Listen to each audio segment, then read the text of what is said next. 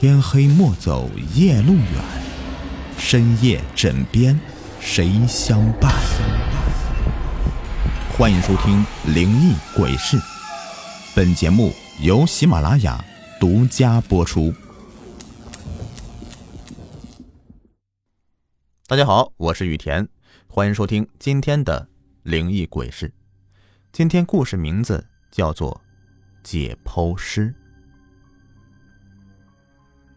魏佳是我在一次例行采访中认识的女法医。我是学文的记者，热情外向；她是学理的法医，冷静内敛。我们有很多观念都相同，性格和职业的差异更加增加了彼此的好奇。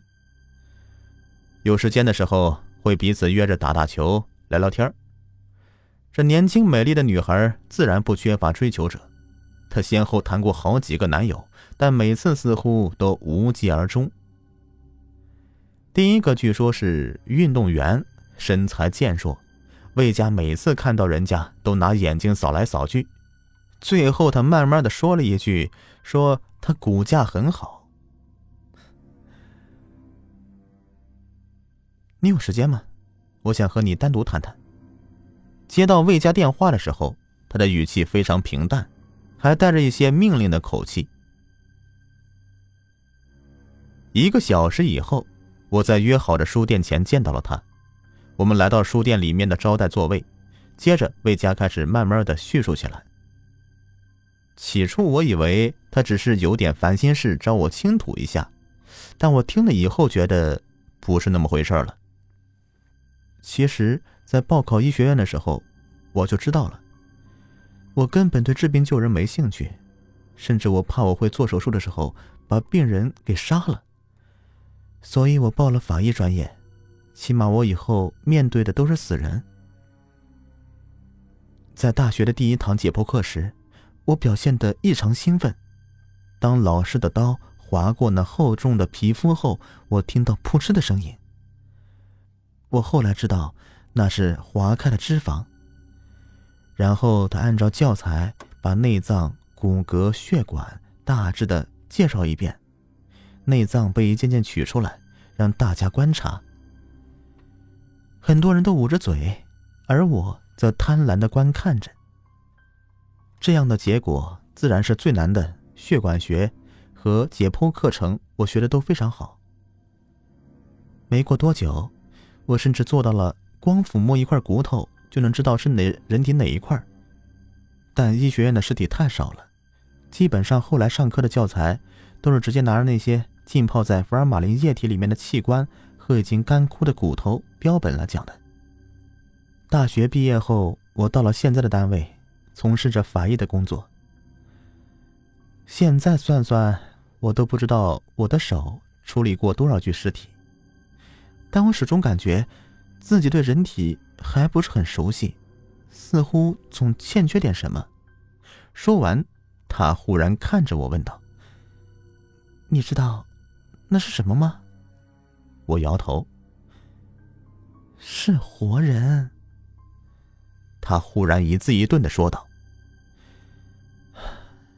当我知道自己的想法的时候，我吓了一跳。我甚至怀疑我自己是否有心理变态了。我经常对着镜子看我的身体，甚至幻想着自己慢慢的划开，看看器官是如何工作的。看看血管的血液是如何运输到身体各个部位的。当然，那不可能。你知道，当一种欲望无法满足的时候，人是很难受的。我只好以动物来做代替品。在每次活体解剖以后，我都会暂时的平静点不过很快的，那种对人体的渴望又涌现上来了。我越来越希望。自己可以真正的解剖一具活着的人体。然而，我找到了一个可以解剖活人，但又相对安全的工作。魏佳神秘兮兮的说道，薄薄的嘴唇向上努了一下。你听过人体器官的贩卖吧？他们通过诱骗、威胁，或者干脆是强迫的手段，从活人的身上取下器官，然后在黑市上面流通。每年这个社会都有五百个肾和六十颗刚刚拿出的心脏在交易啊。但是他们需要一个手法娴熟而且非常精通解剖的解剖师来取器官，因为不出人命是最好的。大部分人在拿出一个肾以后还可以活下去，所以我就充当了那个解剖师。魏佳慢慢的说着，而我却是一惊：“你知道你在干什么吗？这是犯罪呀！你下刀的时候。”难道没有内疚感吗？我质问他。有啊，当然有啊。但是把刀插进充满生命和热的肉体里的时候，那种感觉你是无法体会的。内疚感和这个又交织在一起，所以这也是我来找你的原因。终于是步入正题了。他们想在这个城市建立一个货源点，所以他们找到了我。一年来，我从十四个身体里面取出过内脏，他们有男的，有女人，或者刚满十六岁的孩子。每次工作后，我会获得肾脏卖出去的收益的百分之七。开始我的手会发抖，后来则是非常熟练了。不过最后一次取肾的时候，把一切都改变了。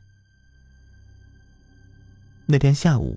我刚刚做完一份尸检报告，接到个短信，上面只有几个字：“速来有余。”我过去了，不用带任何东西，他们有非常全套、非常高级的解剖工具，甚至比某些大医院的都好。解剖室在地下室，没有人带路是无法找到那个地方的。这次我看了看躺在床上那个人。他裸着上身，年纪大概十七八岁，身体极长，脚几乎都快伸出手术台了。他被无影灯照射着，脸显得非常的惨白，看得出来他很害怕。平放在两边的手在不停的发抖。以我专业的眼光来看，他是个非常好的宿主，身体非常好。这点可以从他那黝黑而强壮的肌肉上能看出来。接下来为他做了例行的麻醉，一般以取左肾为主。不要问我为什么，反正是不成文的规定。我有一个助手，很年轻，我不知道他为什么来做这份工作，可能也是为了钱吧。其实这个时候，我对解剖活人已经有些厌倦了。不过，却像是吸毒一样上瘾了。我拿起刀，就有划开什么东西的冲动。赚到的钱，大部分又被我捐了出去。我总感觉这样似乎能好受一点。取肾的方法有很多种，有的采用经腹腔取，有的采用经十一肋间切口取肾，两种都可以。主要注意别让宿主被感染。或者造成器械性大量失血。我很快就打开了他的腹腔，但我发现了一件完全意想不到的事：他没有左肾。我开始流汗了，马上转头向组织专门负责肾源和保护肾运输工作的人，我通常叫他牧师。牧师经常是一个穿黑衣服、黑裤子，然后大而宽的黑帽子罩头上。我只能看到嘴巴叼着一根古巴雪茄。牧师非常的瘦，而且高大。这时候他没说话，只是说了一句：“去右边就行了。”声音冷酷的令我发抖。我暂时先缝合宿主的伤口，停了下来。牧师显得有些惊讶。傻子都知道，再取出个肾，他就死定了。你们在寻找货源的时候。都不知道检查一下的吗？我质问他，牧师没有说话。算了，我不想干了，把这孩子放了吧。看到还在床上酣睡的他，我有些不忍心了。牧师站在黑暗里。这个时候，那个为我打下手的助手拿起刀来，向那孩子走去。我可以独立完成了，谢谢您的指导。这是我听到他所说的最长的一句话。